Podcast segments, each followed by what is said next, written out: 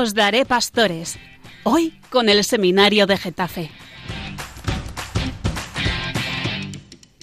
Muy buenas noches, queridos oyentes de Radio María. Un mes más estamos aquí en el programa Os daré pastores con el Seminario de Getafe y el curso propedéutico.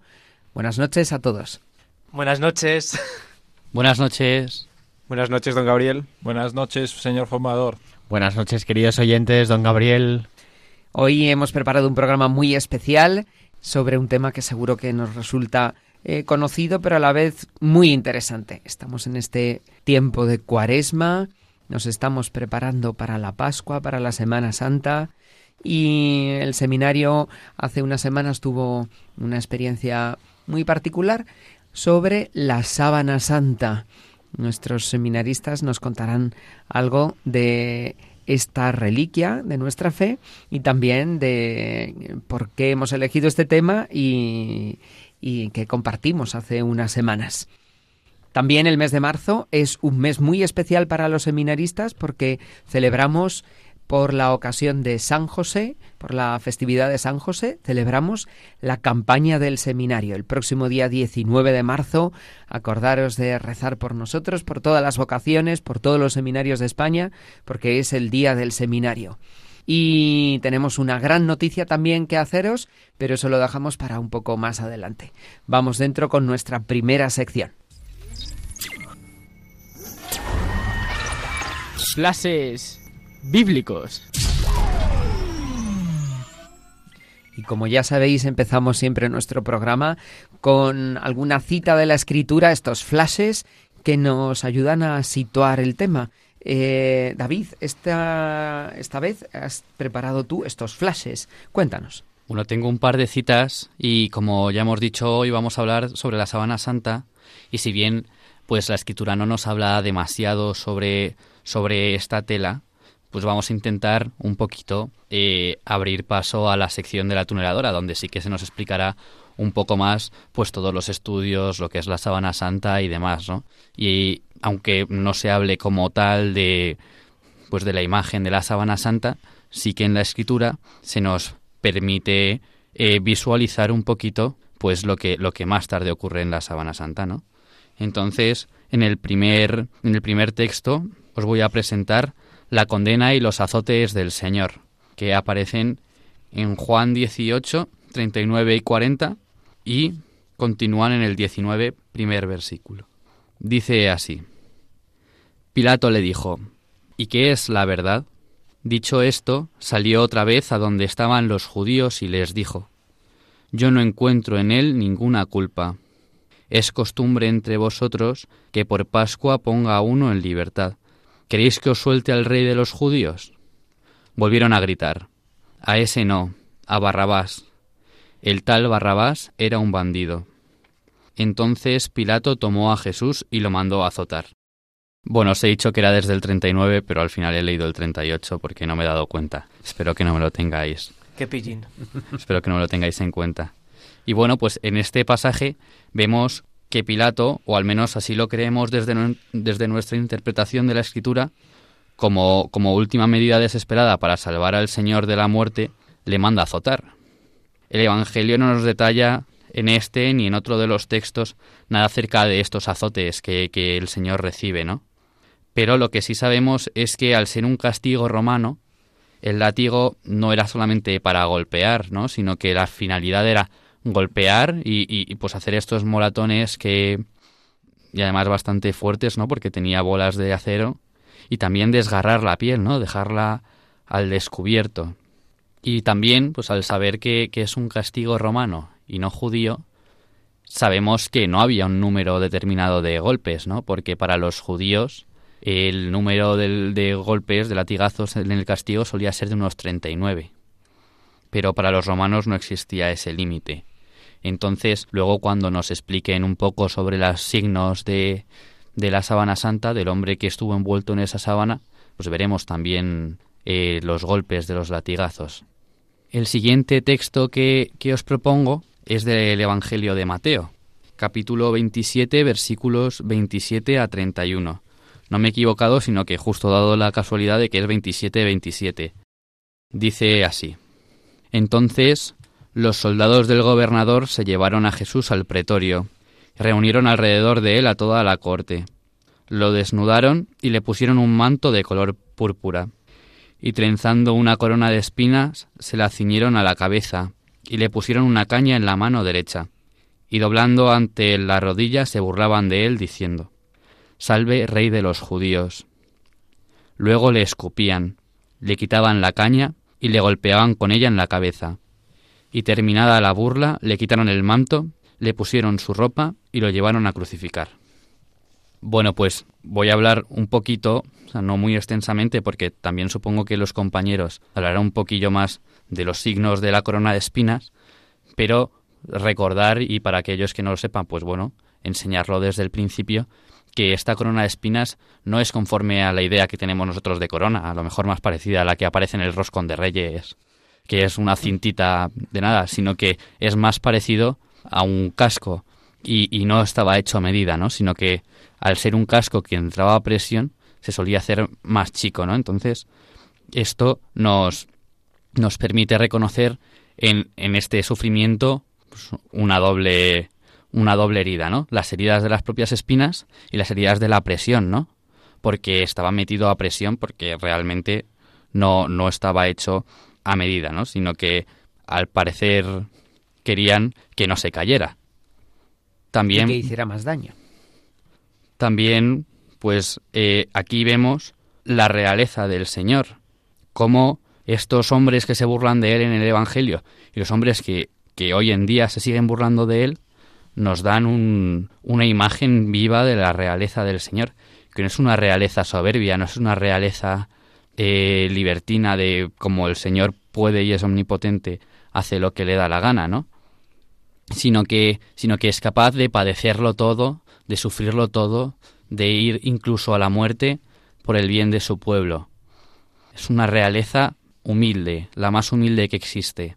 Y esto nos tiene que interpelar a nosotros, al reconocer a Jesucristo como Rey, saber que esto es la realeza, que esto es la nobleza, que esto es, es la fama, el, el honor, todo lo que tiene el Señor, todo el honor real del Señor, pasa por las burlas con el manto púrpura, por los escupitajos que recibía, por, por las burlas, por la corona de espinas.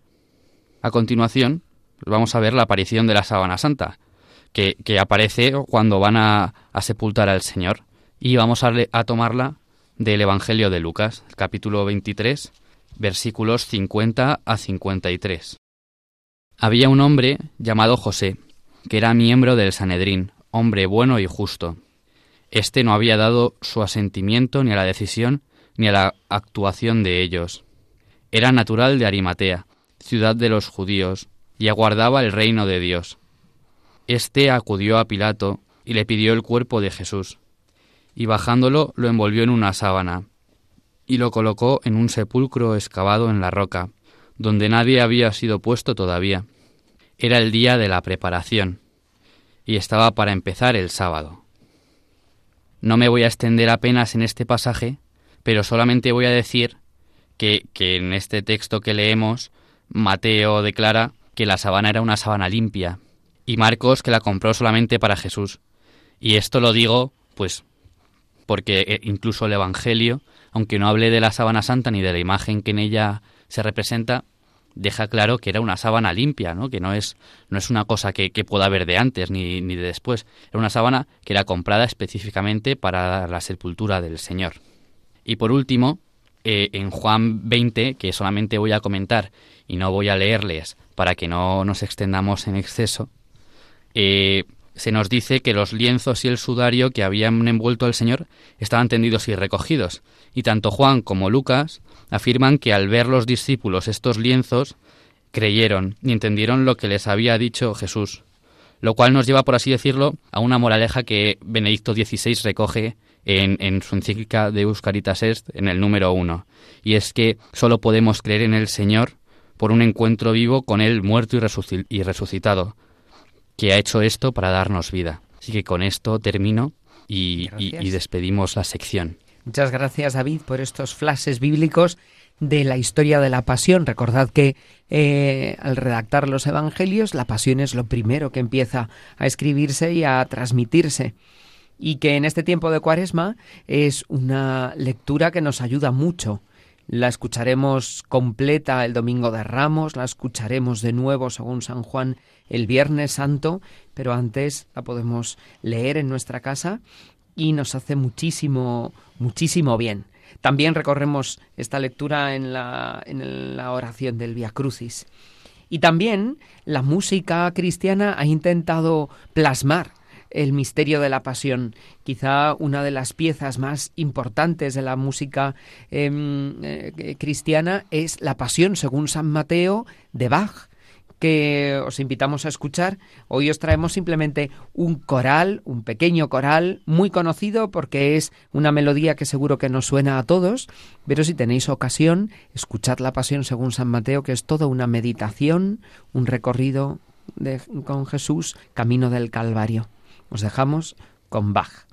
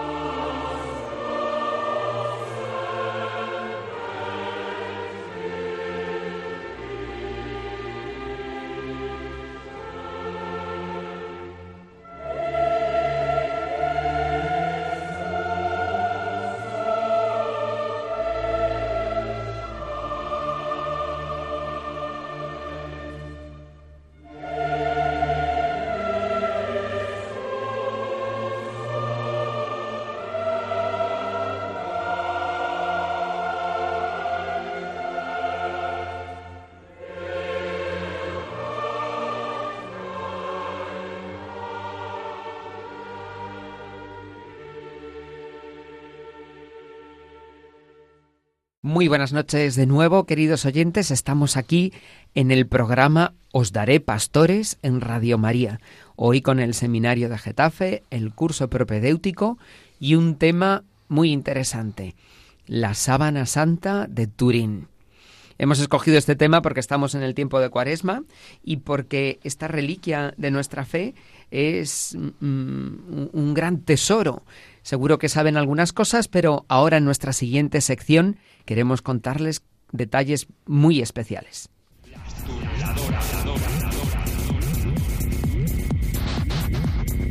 Y Nacho y Gio han preparado este, esta sección para profundizar qué es la sábana santa y por qué es tan especial. Buenas noches, queridos oyentes. Eh, aquí estamos una semana más eh, para hablar un poquito de, este tema tan apasionante que es la Sábana Santa, del que hemos tenido pues la oportunidad de, conocer, de estudiar, de, leer, de profundizar un poquito más eh, en todo este misterio, ¿no? Porque al final es un poco un, misterio y una invitación que de, algo que podemos estudiar y en el que podemos profundizar, ¿no? ¿Qué es la Sábana Santa? Buena pregunta. Pues eh, según una página web que he encontrado por aquí que dice eh, que es, sobre la exposición eh, de la sábana santa, dice que la sábana santa de Turín es también conocida como la síndone y se trata de una sarga de lino muy cara tejida en espiga y de 430 por 110 centímetros. Cuando David estaba hablando un poquito de los flashes bíblicos y, mencionaba eh, el tema de que es un paño nuevo, ¿no? Eh, bueno, eh, al final, fíjate las dimensiones, ¿no? 430 por 110 centímetros, es decir, es un paño muy largo que encontraremos generalmente doblado a la mitad y por ello luego después se puede observar en esta sábana una cosa muy curiosa, ¿no? Usado para envolver el cuerpo de un difunto y se doblaba poniendo el cuerpo en medio, es decir, la sábana quedaba eh, por delante y por detrás del cuerpo. ¿Y, cuál fue la, cosa sorprendente un poco de, este tema? Bueno, eh, se puede acercar uno desde, desde dos situaciones distintas. ¿no? En, una exposición que hemos visto recientemente, eh, uno de los primeros datos que, que nos dan es el que un fotógrafo eh, se acerca a la sábana santa e intenta fotografiar la sábana santa y de pronto descubre en esa fotografía eh, un negativo impreso en la sábana santa, una cosa muy curiosa, ¿no? Pero esto realmente ya venía de, antes. Eh, es, según dice el Centro Español de la Sinodología, que es una un, instituto, un, organismo que está eh, pues creado para eh, estudiar todo este tema de, la sábana santa, no solo de la sábana santa, sino también del santo sudario eh, que hay en Oviedo, del cáliz que hay en Valencia, que, a veces se dice que es el, el santo grial, ¿no? pues ellos lo que hacen es recoger información lo publicitan, eh, estudian. Hay un montón de expertos que se dedican a, profundizar un poco sobre este tema, ¿no? Claro, porque todas estas reliquias cristianas, que dos de ellas conservamos en España, no sé si lo sabían, como ha dicho Nacho, el, cáliz en Valencia y el sudario en la Catedral de Oviedo, eh, muchas veces son puestas en duda. ¿Cómo vamos a saber si eso es verdad? o si la sabana es una pintura hecha por alguien, o, y por eso tantos estudios. ¿Qué más nos cuentas, Nacho? Bueno, y voy a hablar brevemente sobre cuál o por qué eh, la, otra parte que, no he comentado, ¿no? Eh, de cuál es el recorrido un poco histórico de, la sábana santa, donde aparece a lo largo de la historia. Eh, y luego ya pues nos meteremos un poco a, al ámbito espiritual y, de reflexión un poco que, tienen pues distintos eh, papas a lo largo de la historia ¿no? que se han ido encontrando con este misterio de la Sábana Santa eh, y bueno luego os podemos dar alguna curiosidad más pero también eh, yo creo que aprovecharemos durante el infiltrado para dar para dar un poco de información sobre estos temas y, y, qué, nos, qué es lo que nos pareció a nosotros a ver os voy a contar un poquito, queridos oyentes, eh, dónde empieza. Como ha leído David, eh, y ha escogido muy bien el texto, eh, cuando Pedro y Juan van corriendo hacia el Santo Sepulcro, de pronto se encuentran que uh, está vacío y se encuentran dos cosas, ¿no? Se habla del Santo Sudario, ¿no? Que es una prenda de tela distinta a, la sábana santa o la sino de que sería el sudario que cubre a Jesucristo mientras está eh, muerto. Eh, eh, por lo tanto, veremos que en la imagen que se aprecia de, la, de, la, de la sínode, pues es un, es un cadáver, es un cadáver, tiene una rigidez cadavérica, ¿no? entonces, em, bueno, a partir del siglo XIII está muy claro dónde aparece eh, este lienzo y, de dónde viene. Eh, un poco antes eh, no se sabe exactamente. en el CES hacen una reflexión muy interesante en la que cuentan que, bueno, cuando Pedro y Juan se encuentran con esta Sábana Santa, dicen, vaya, ¿qué es esto? no Porque es no está Jesucristo, pero es un paño manchado por sangre. la sangre era un símbolo de impureza. y entonces pues eh, dicen, claro, ¿qué hacemos con esto? ¿Lo podemos coger? ¿No lo podemos coger? Eh, si alguien cogía algo que estaba manchado de sangre, eh, él también era impuro, ¿no? Entonces era un poco un, dilema que tenían, ¿no? entonces, bueno, no se sabe muy bien, pero hay historias de, de, una sábana con el rostro de Jesús en la localidad de Edesa. Em, y allí se mantiene durante muchos años hasta que se lleva en el 944 a Constantinopla. Eh, de allí será, eh, en teoría, robado por los cruzados eh, en una cruzada en la que saquean Constantinopla, a los, a, los, de Constantina no les gusta mucho, se quejan al Papa, y entonces, bueno, el santo usuario, se, la, la síndone se le pierde un poco Em, la pista hasta que en el siglo XIII vuelve a aparecer en Francia eh, y desde allí está documentadísima eh, y ha ido pasando pues a lo largo de la historia por distintos sitios hasta acabar en Turín, que es donde está ahora, ¿verdad, Giovanni? Correcto, correcto. Y Giovanni, tú eres de Turín, ¿verdad? Sí, y, y también, eh, bueno, sin quererlo, porque en ese momento no, no podía elegir, pero fui bautizado en, la, en la catedral donde está la Sábana Santa. Por eso hemos elegido para que haga la tuneladora. Em, ¿Tú has visto la síndone eh, en ostensión? Sí, en distintas ocasiones y es verdad que tienes que hacer una cola muy larga, pero luego eh, puedes pasar unos segundos delante y, y la verdad es que te, te impresiona, sobre todo por bueno, a mí me impresionó por las dimensiones, eh, porque es, es muy, muy grande, y también por, por la nitidez del, que, destaca el, mismo lienzo. Porque no sé, queridos oyentes, si saben que no está expuesta constantemente, está guardada para conservarla y solo en algunos años eh, especiales, jubilares, se eh, muestra al público. Por eso es muy especial coincidir y poder contemplar la Sabana Santa de Turín. En, este recorrido que cuenta Nacho, recordad que los cristianos hemos custodiado las reliquias de nuestra fe con gran celo. Esto que se pone en duda tantas veces y que sin embargo es muy fiable, porque hemos eh, querido guardar lo que quedaba de, de, presencia del Señor y de testimonio de la fe. Es un, un testigo, es una reliquia muy importante. Es precioso cuando las clarisas em, en el siglo XVI eh, pues eh, hay un incendio ¿no? y, la sábana pues sufre eh, daños ¿no? entonces se lleva a, un convento de clarisas en el que remiendan algunas de las partes de, la sábana em, y entonces ellas dicen es que en, durante todo el tiempo que lo hemos tenido aquí no nos hemos separado de él, ¿no? Porque es una presencia real de algo que ha tocado Cristo y, que hay restos de Cristo, de sangre, eh, y les daba mucha devoción y mucha cercanía, ¿no? Y es una manera muy bonita de acercarnos a la Sábana Santa. Eh, y, bueno, eh, ¿cómo se acercan los papas, Gio, a la Sábana Santa?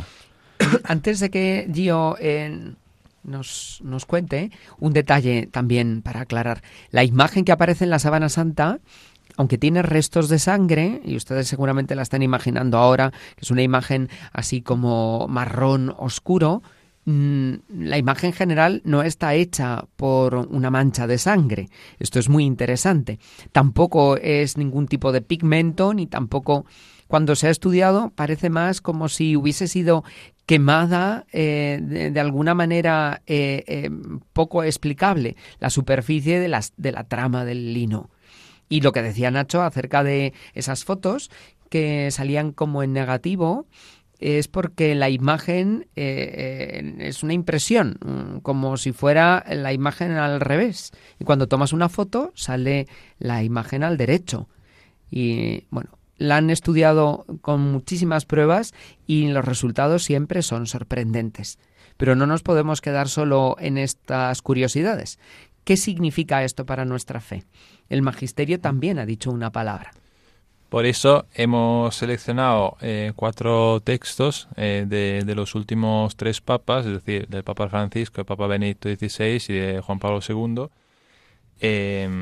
en distintas visitas pastorales o em, mensajes para la exposición de la síndone en, distintos momentos ordinarios o excepcionales. Por ejemplo, el Papa Francisco escribió una carta al obispo, al, ex obispo de, Turín, de Turín em, en, la ocasión en, que expusieron la, la sábana santa durante el, COVID, para, para, que pudiese ser un signo visible y de compasión para todos los que estaban sufriendo debido al, al, virus.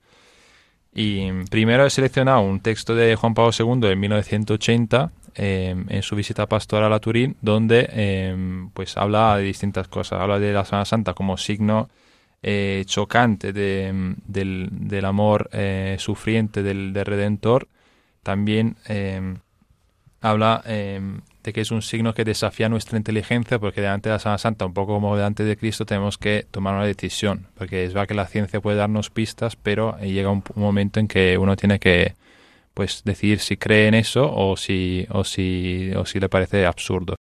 Em, también habla de que em, para él, para Juan Pablo II, no es una casualidad que en, el, en la ciudad donde se había conservado durante tanto tiempo la Sábana Santa em, hubiesen salido eh, santos como Don Bosco, como Cotolengo, como Cafaso, es decir, santos que, han encarnado profundamente la, vida, la vida de Cristo mismo y, y que se han, se han, entregado y se han dado de una manera total.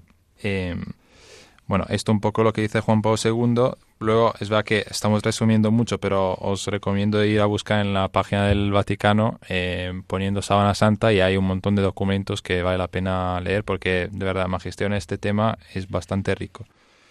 Em, también, bueno, eh, Juan Pablo II habla también de, que es un testimonio silencioso, es decir, que es mudo. No, cuando estamos delante de la Sábana Santa, no, es que nos mm, tengamos palabras delante que tengamos que interpretar, simplemente hay eh, pues los signos de un hombre sufriente, de un hombre que, ha sido azotado malamente y, que nos, nos provoca, nos interpela. Entonces, delante de eso, pues cada uno tiene que mm, bueno, decidir que, cómo se pone. Luego, después, Benito XVI, en el, 2 de mayo del 2010, también en su visita pastoral a Turín, hace una, visión mucho más teológica em, del, del, significado de la Sábana Santa. Le habla eh, lo, describe como el icono del sábado, del sábado santo.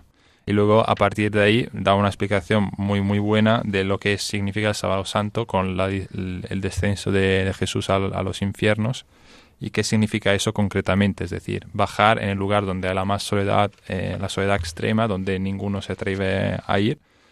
Y, y, del por qué Cristo muriendo llega hasta ahí y de cómo la Sábana Santa de alguna manera nos, nos, nos, nos da a ver eso.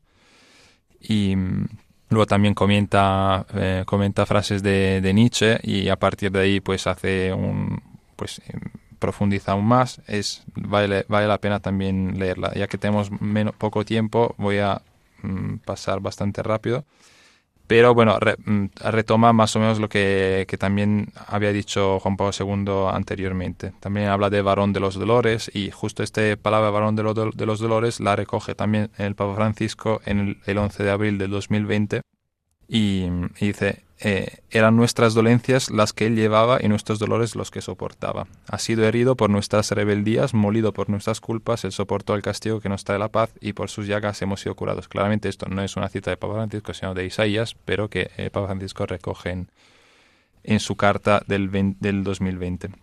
Eh, y también nos dice Papa Francisco que mirando a Semana Santa también se nos pide abrir la mirada a todo tipo de sufrimiento del que estamos pues, que podemos tener cerca de, desde los que no, no, pueden comer, que mueren de hambre o, o cualquier otro tipo de, dolencia. Es decir, que no es solo para contemplar a Cristo, sino que, que a través de la conversión que nos puede producir la Semana Santa, luego mm, tengamos un corazón tierno también para todos los que tengamos al lado. Esta cita de Isaías, Él cargó con nuestras heridas, me recuerda una anécdota. En un campamento invitamos a un especialista de la sábana santa a dar una charla a los, a los niños, porque era un campamento de primaria, y eh, trajo una réplica de la sábana santa.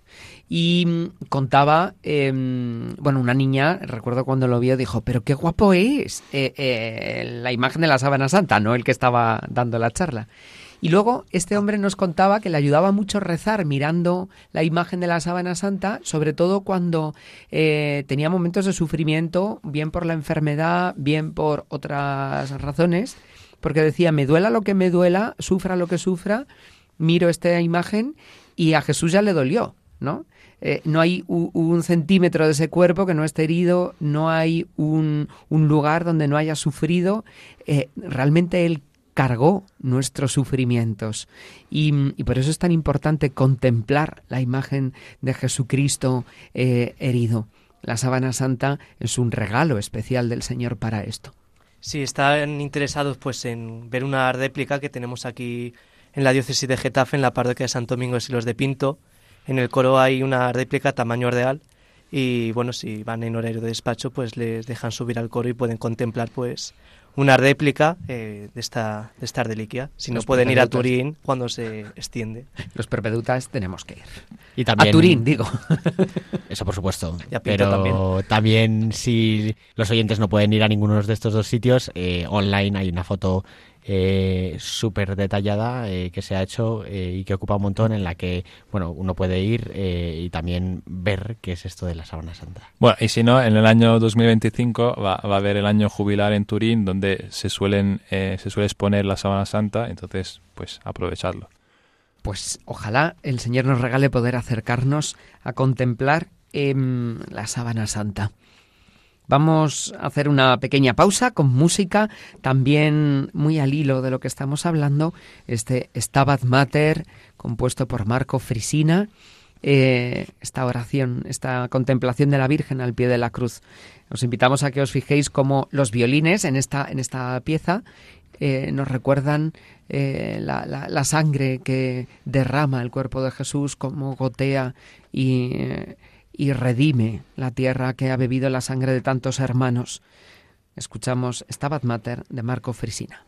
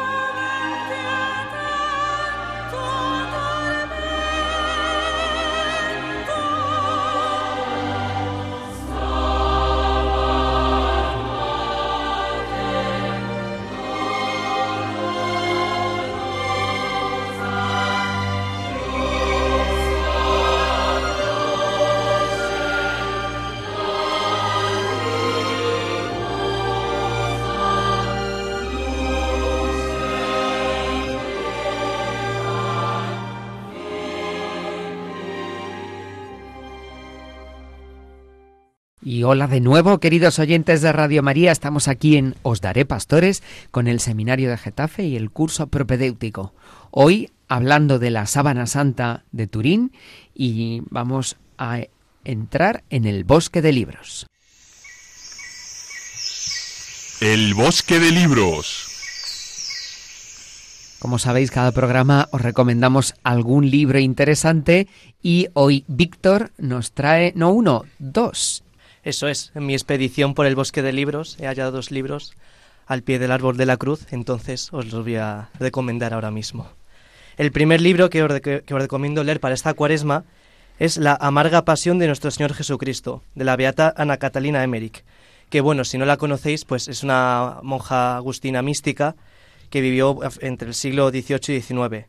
Y pues, por lo que se la conoce sobre todo es porque Dios le ha concedido muchas visiones que gracias a un poeta pues eh, se llegaron a transcribir y pues no, lo ha dejado, ¿no? Y bueno, un apunte que al margen de que estas visiones sean reales o no, pues uno puede creer en ellas o no, no, son depósito de la fe, pues son revelaciones privadas, pues eh, son un gran apoyo, ¿no? Pues a la hora de, meditar la pasión de Cristo, ¿no? De Jesús, eh, basándonos siempre en el Evangelio, pues es como una, un complemento, ¿no? Para a la hora de, de esa contemplación, ¿no? De esa composición de lugar que diría San Ignacio de Loyola, pues es un auxilio bastante, bastante útil.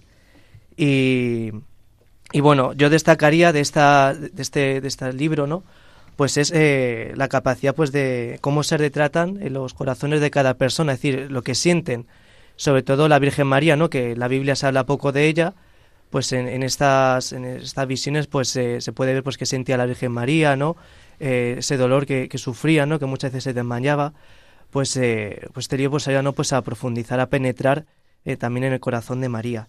Y bueno, os voy a leer un breve fragmento, ¿no? Que, que, es justo en el momento del entierro de Jesús, que para que veáis más o menos pues cómo, en qué clave está escrito este libro.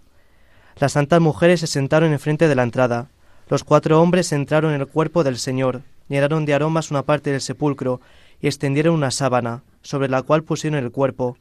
Le mostraron la última vez su amor con sus lágrimas, y salieron de la gruta. Entonces entró la Virgen, se sentó al lado de la cabeza y se agachó llorando sobre el cuerpo de su hijo. Cuando salió de la gruta, Magdalena se precipitó en ella. Había cogido en el jardín flores y ramos que echó sobre Jesús. Cruzó las manos y besó, llorando, los pies de Jesús. Y habiéndose dicho que los hombres querían cerrar el sepulcro, se volvió con las otras mujeres. Pues como podéis ver es muy descriptivo, ¿no? Y, y te ayuda muchísimo eh, pues a, contemplar este grandioso misterio, ¿no? Que es la pasión de Jesús y en este pasaje, pues su sepultura, ¿no? Este libro es eh, una de las fuentes que utiliza Mel Gibson a la hora de diseñar su película de la pasión de, de Cristo. ¿Y qué otro libro nos has encontrado en este bosque? Eso es. El otro libro que encontré a, a los pies del árbol de la cruz, pues fue eh, La Pasión de Cristo, que fue publicado en el 2019 en la editorial Encuentro, que está escrito por el sacerdote madrileño y también doctor en teología, José Miguel García Pérez. Y este libro es básicamente, eh, pues responde a, que los distintos evangelios, ¿no? Pues presentan la situación histórica, parece una narración de hechos, ¿no? Pero si uno empieza a estudiarlo más en profundidad, pues pueden encontrar ciertas contradicciones. Y bueno, algunos se han, han respondido a estas contradicciones pues que responde al interés literario o histórico o teológico de, del, evangelista, pero no se ha alcanzado una explicación unánime. Y bueno, este debate que sigue vivo hoy en día pues eh, puede llegar incluso a, cuestionar la historicidad de, los evangelios y, la identidad de sus autores, que supondría un, grave problema para la fe cristiana. Entonces este libro eh, ofrece pues desde un punto de vista histórico pues soluciones certeras pues después de décadas de estudio, ¿no? Pues de, del sustrato semítico de los textos evangélicos y pues dando con ello un firme apoyo a la fiabilidad de las noticias e informaciones recogidas en ellos. Y un ejemplo, ¿no? Pues para que veáis estas explicaciones, pues es eh, acerca de la, la, sábana santa, porque mm, explica el, el, el, doctor pues que los evangelios sinópticos pues sin que Jesús fue envuelto en una sábana, sin don, que de ahí viene síndone, ¿no? Y, eso, ¿no? Fue envuelto en una sábana. Sin embargo, el Evangelio de San Juan no dice sin don, sino que dice que se envolvieron a Jesús en unos lienzos, eh, ozonía, el griego poco controlo, como veis, y es distinto, ¿no? Es, es un plural y entonces eh, esta diferencia que llama la atención pues lleva a plantearse de entonces fue una sábana, un lienzo o fueron varios y entonces si, si fueron varios pues se pondría en cuestión el, eh, la sábana santa de Turín, ¿no? Que es una sola, pero San Juan dice que fueron varios. Entonces, eh, pero si el autor del libro pues estudia, ¿no? El, como este el origen semítico y tal y entonces preguntándose por este plural pues llega a entender que, este eh, San Juan escribe un plural porque esto se ve un error de traducción ¿no? de, del, arameo. Porque en arameo no era, no era un plural, eh, kitanin, sino un dual, kitanayin, que se escriben con la misma grafía consonántica. Entonces por eso se puede dar esa confusión. La diferencia entre un plural y un dual es que eh, el dual es para designar dos cosas, pues las manos, los ojos, y por ejemplo en el hebreo bíblico eh, pues se le aplica a veces un plural a la palabra puerta, pero no quiere decir puerta, sino una puerta de una puerta de, doble, ¿no? De, dos hojas. Y en el caso de la mortaja de Jesús, el dual pues se debió de traducir pues de forma similar, ¿no? Eh, no como lienzo, sino como un lienzo doble, eh, que es así como aparece en la sábana santa, ¿no? Que es un lienzo pues doblado a la mitad, porque es para cubrir un lado y, y otro lado del cuerpo.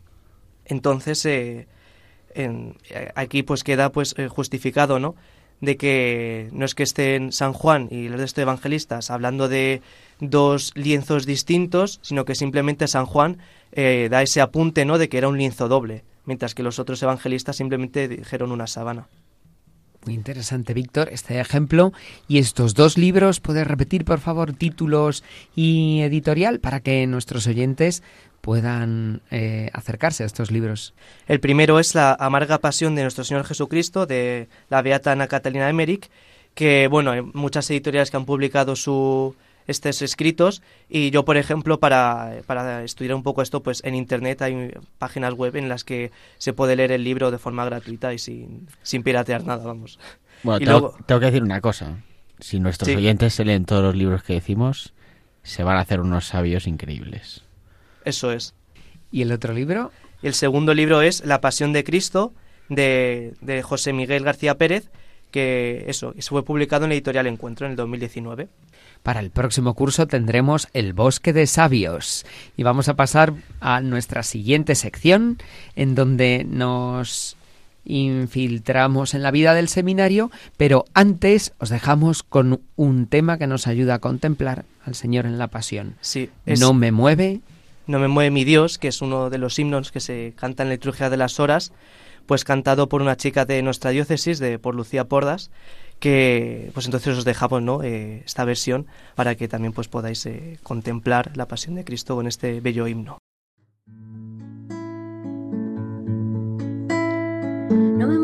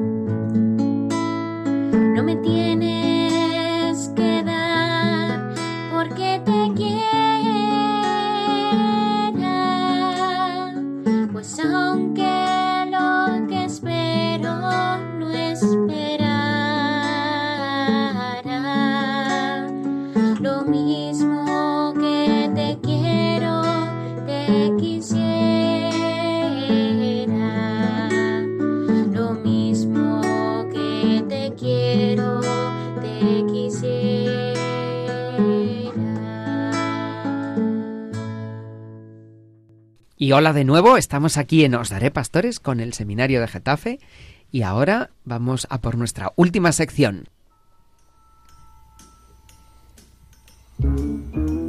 El infiltrado.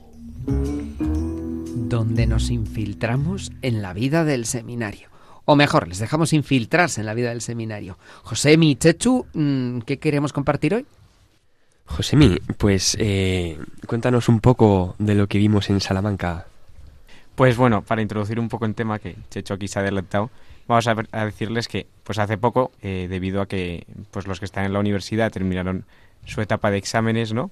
Eh, hicimos una convivencia todos juntos a la ciudad de Salamanca. Y pues allí pudimos, es- pues eso, estar unos días de convivencia todos juntos, eh, pues visitando la ciudad y sobre todo viendo una exposición sobre este tema que hemos estado viendo a lo largo del programa de la Sábana Santa. Pero ahora Checho nos va a explicar un poco qué es lo que vimos en esta ciudad de Salamanca.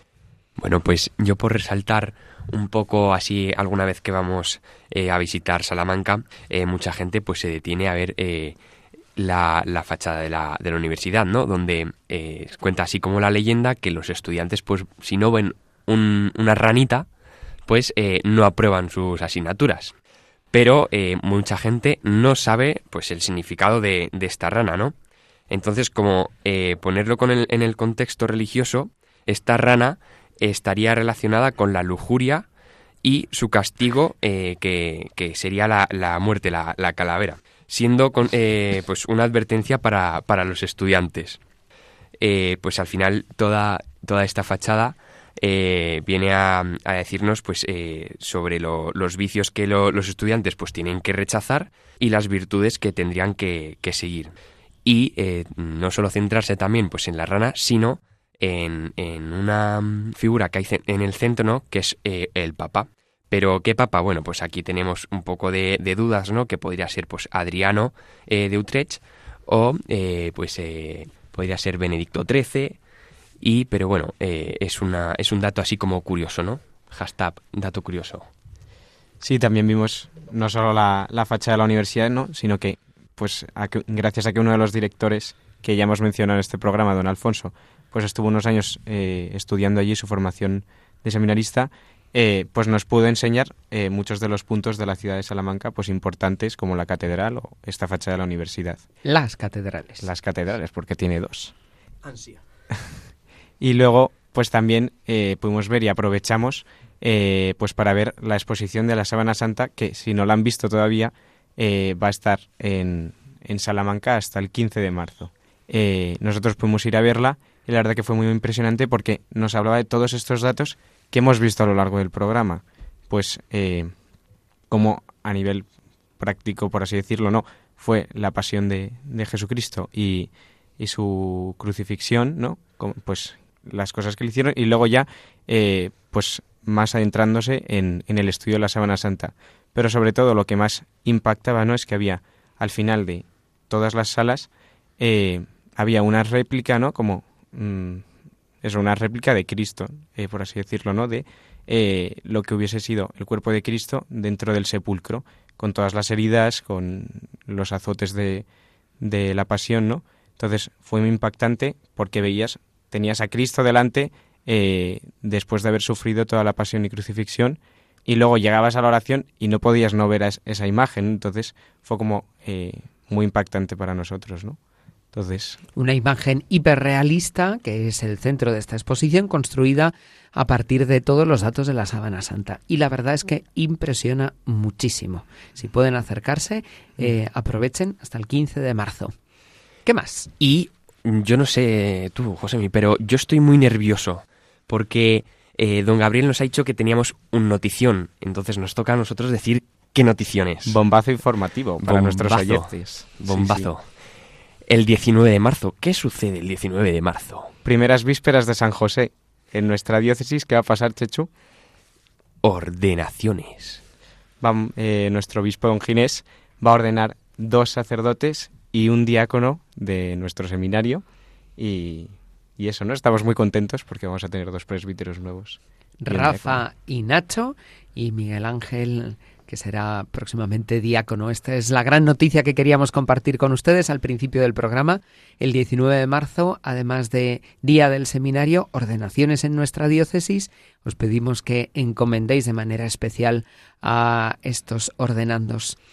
Y sí que podéis venir a la basílica también. a las seis de la tarde en el Cerro de los Ángeles. Estáis muy invitados a acompañarnos en este momento especial.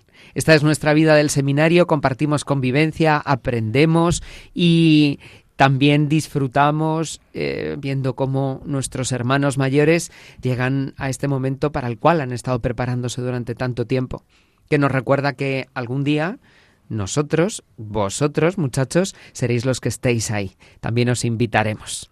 Vamos a despedir este programa encomendándoos a todos a la Virgen, dándoos gracias por vuestra atención y nos vemos el próximo mes para más Os daré pastores. Os dejamos con una preciosa canción del Via Crucis de Jacuna. Buenas noches.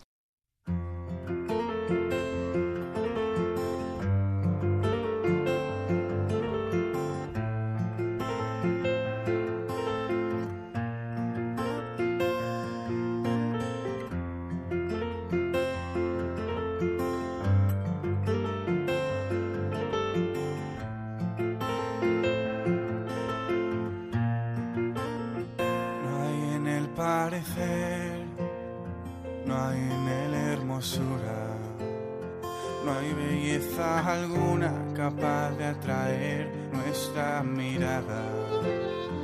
No hay un rostro que agrade, desfigurada la cara, conocedor de quebrantos, menospreciado, estimado en nada. Este es el Hijo de Dios carga con nuestras culpas. Misericordia encarnada, limpia mi pobre interior. Yo solo quiero vivirte, amar y dejarme amar.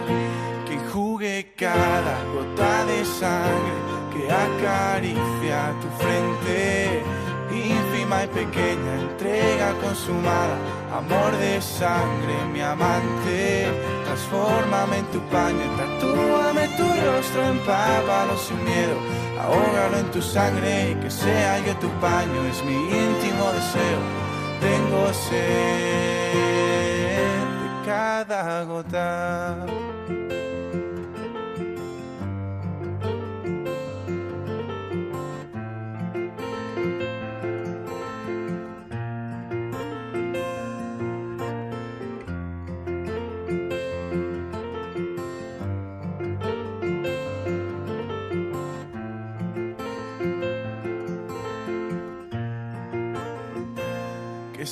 Esa gota que en su pequeñez, siendo tan sencilla, refleja lo bello del universo. Que limpies mi yo y no dejes nada. Yo te lo suplico, tatúa tu rostro en mi alma. Este es el Hijo de Dios carga con nuestras culpas. Misericordia encarnada, limpia mi pobre interior. Y solo quiero vivirte, amar y dejarme amar. Que jugue cada gota de sangre que acaricia pequeña entrega consumada, amor de sangre, mi amante. Transfórmame en tu paño, tatúame tu rostro, empápalo sin miedo, ahógalo en tu sangre, que sea yo tu paño, es mi íntimo deseo. Tengo sed de cada gota.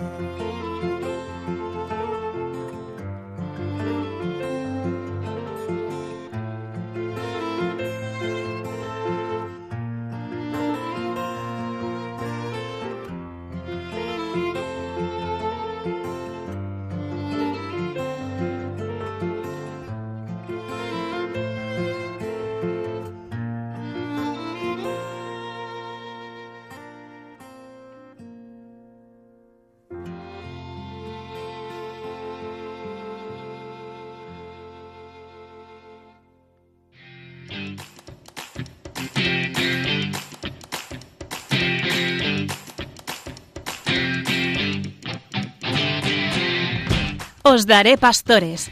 Hoy con el Seminario de Getafe.